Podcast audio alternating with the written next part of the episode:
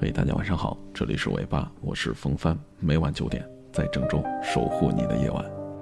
那今天晚上带给你的文章名字叫做《所有的熊孩子都是熊父母一手打造的》，特别认同这个观点。那在文章当中还描述了好几个故事，也是我在现实当中曾经遇到过的，所以说在读这篇文章的时候特别过瘾。那你有没有遇到过熊孩子呢？特别是刚刚过去的春节，想想亲戚家的孩子有几个不熊的，那你是不是也被熊孩子烦的是想要毁灭世界了呢？别着急，别气了，今天就给你找到一个出口，告诉你熊孩子是从哪里来的。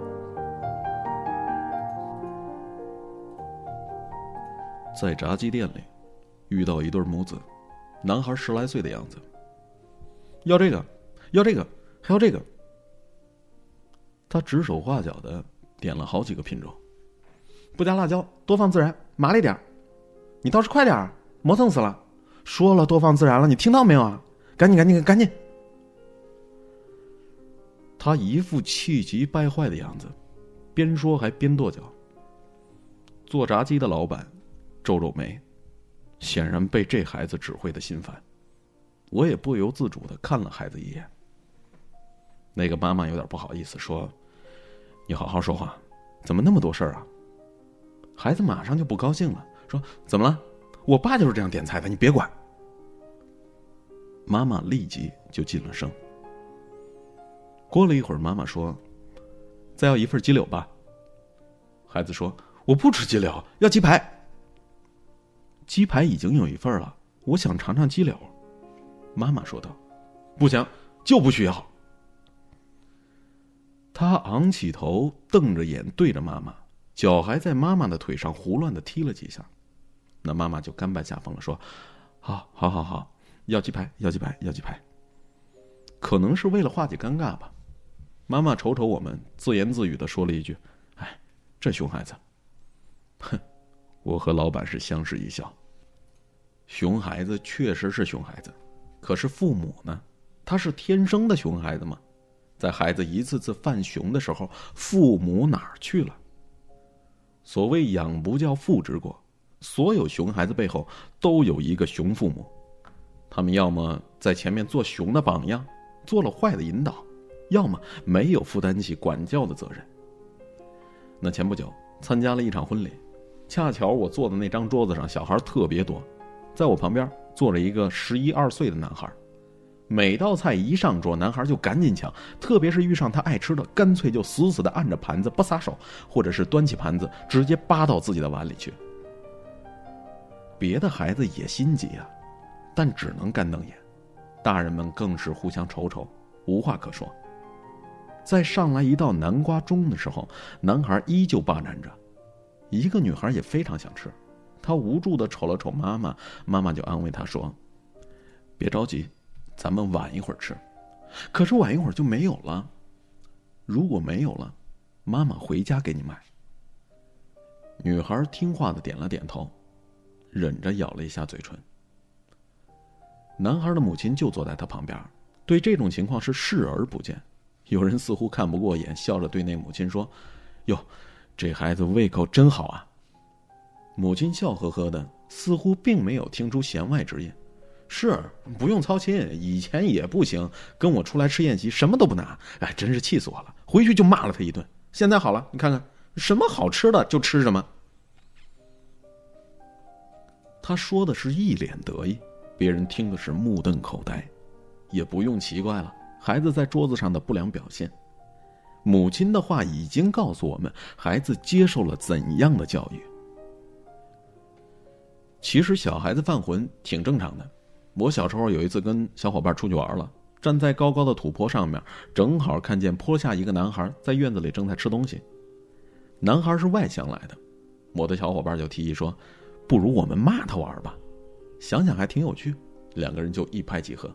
于是我们两个人就对着人家的院子点名道姓的骂起了那个孩子，结果那孩子的母亲拿起烧火棍就追了出来，小伙伴逃掉了，我被一路追到了家，人家气势汹汹的跟我妈告了状，母亲陪着笑脸说着好话把人家送走了，我以为万事大吉了，哪知母亲回来，转身就插上了门，像老鹰捉小鸡一样，一把就把我给拎了起来，另一只手攒足了力气，高高抬起，重重落下，冲着我的嘴巴就是啪啪的几巴掌。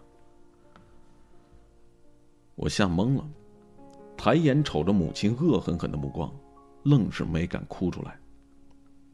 没过多久，我的嘴便肿胀了起来，嘴唇变得厚厚的，当晚的热汤都没喝成，一碰啊。嘴就麻酥酥的疼，这是我记自事以来第一次挨打，也是最后一次。这是我平生第一次无事生非骂人，势必也会是最后一次。记得母亲给我讲过一个故事，曾经有一个男子因盗窃杀人被判死刑，临刑前他跟母亲见了一面，见面的时候他突然对母亲说：“你将耳朵凑过来。”我跟你说句悄悄话。哪知儿子一句话都没说，上去就死死的咬住了母亲的耳朵，将耳朵是生生的咬掉了半个。儿子恶狠狠的说：“如果当初我小偷小摸时你管我，如果我当初欺负小孩子的时候你管我，你揍我，我就不会一步错步步错走向犯罪，就不会有今天。今天这个后果，都是你一手造成的。”每每讲完这个故事，母亲总是对我们说：“看了吧，从小偷针，大了偷金，小时候不管，大了就会有人帮着管。”我们无法去探挖这个故事的真实性，因为母亲也是听来的。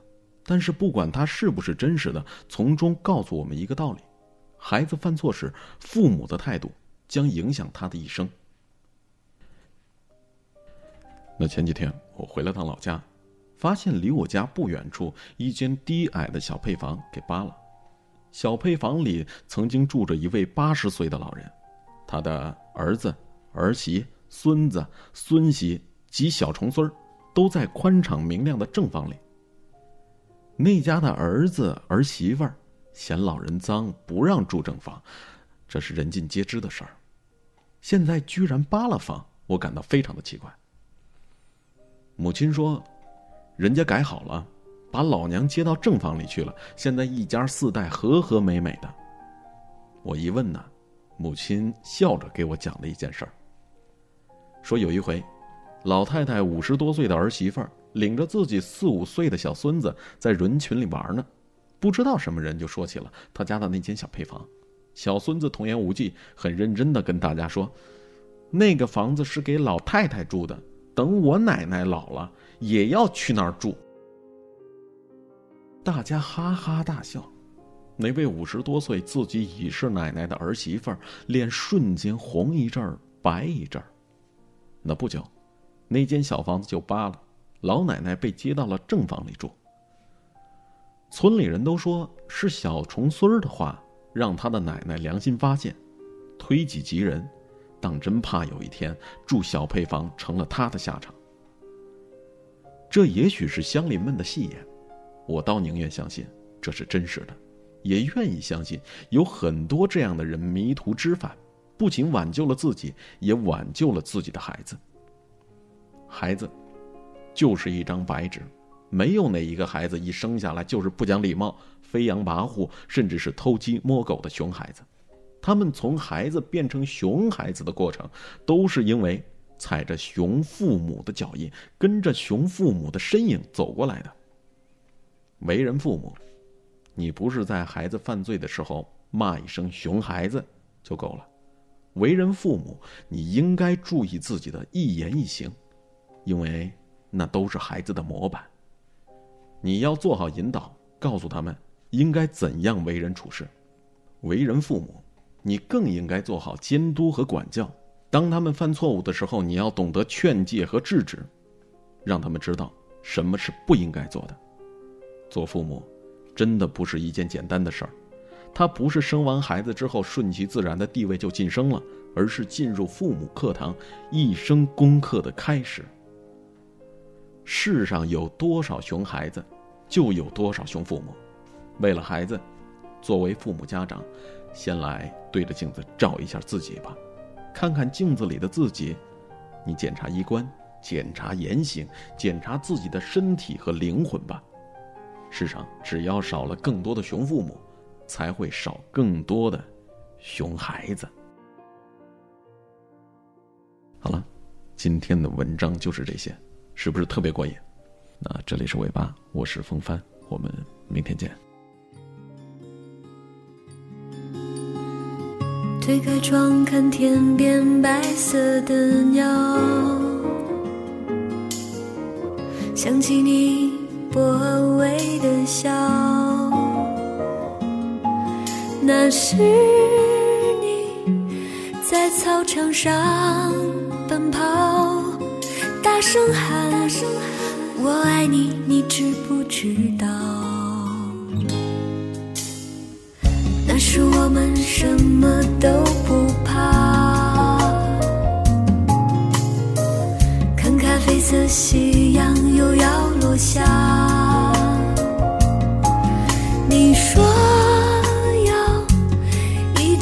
一直好，就这样永远不分开。我们都是好孩子。异想天开的孩子，相信爱可以永远啊！我们都是好孩子，最最善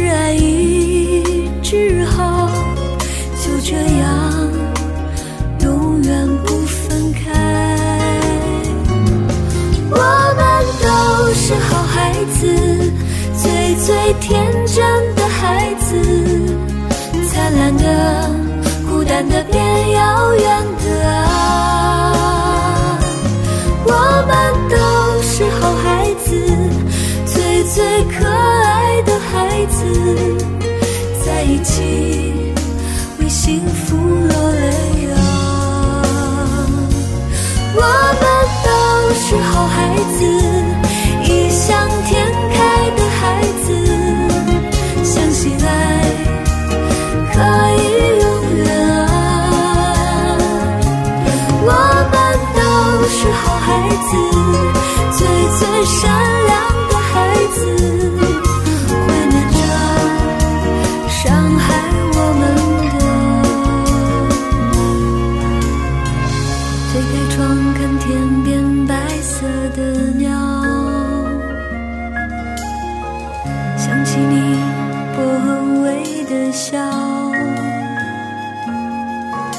那是你在操场上奔跑，大声喊我爱你，你知不知道？